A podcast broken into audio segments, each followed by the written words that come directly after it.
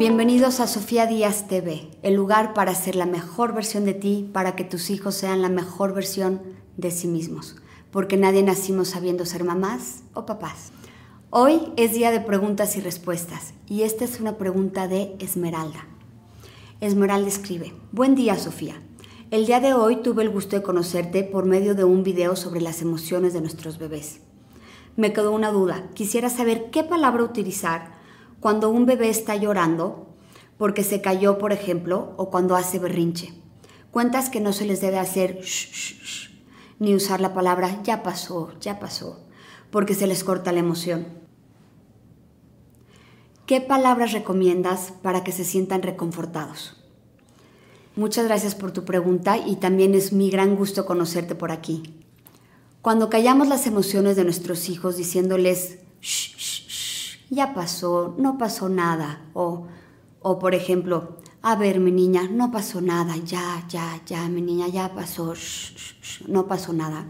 En realidad estamos queriendo borrar lo que sucedió porque nosotros no podemos con su llanto o con su dolor. Y en realidad sí pasó, pasó algo. Como pones en tu ejemplo, se cayó y le duele. Puede haberse asustado y si sigue llorando es que no ha pasado. Lo que puedes hacer para reconfortar y ayudar a un bebé, a un niño que se cayó, se lastimó o se asustó, es decirle lo que sucedió. Es como si lo narraras. Además de ponerle nombre a lo que puede estar sintiendo para ayudarlo a identificar las diferentes emociones. Puedes decirle algo como, mi amor, te caíste y te pegaste, estás llorando. ¿Te duele? ¿Te asustaste?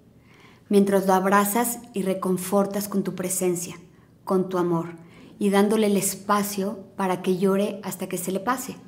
Aquí estoy, mi niña, te amo. Cuando el llanto empieza a pasar, puedes preguntarle algo como, ¿en dónde te duele? Y te va a enseñar probablemente en la parte de su cuerpo donde le duela, hasta apuntarte el lugar donde se cayó. Y normalmente, em, cuando esto sucede, yo le digo a mi hija, te voy a dar un beso con mucho amor. Ya está mejor, ya no te duele tanto. En ese momento sonríe. Lo más probable es que asientan con su cabecita o si ya hablan, te lo digan con palabras y quieran platicar o actuar lo que les pasó. Así es como procesan y aprenden sobre los golpes y las emociones de la vida.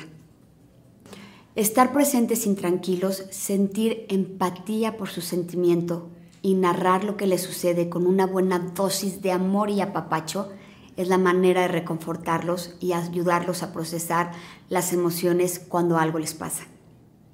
Si te gustó este video, por favor compártelo en tus redes sociales y si conoces a alguien a quien le pueda servir esta información, reenvíaselos. Porque juntos podemos crear un mejor mundo para nuestros hijos. Y como siempre, te espero en sofiadías.tv, en donde la plática sobre este tema continúa y no dejes de suscribirte para que recibas cada semana un correo mío sobre temas que solo comparto por email. No regañes ni castigues, enseña y conviértete en la guía respetuosa que tus hijos necesitan para ser la mejor versión de sí mismos.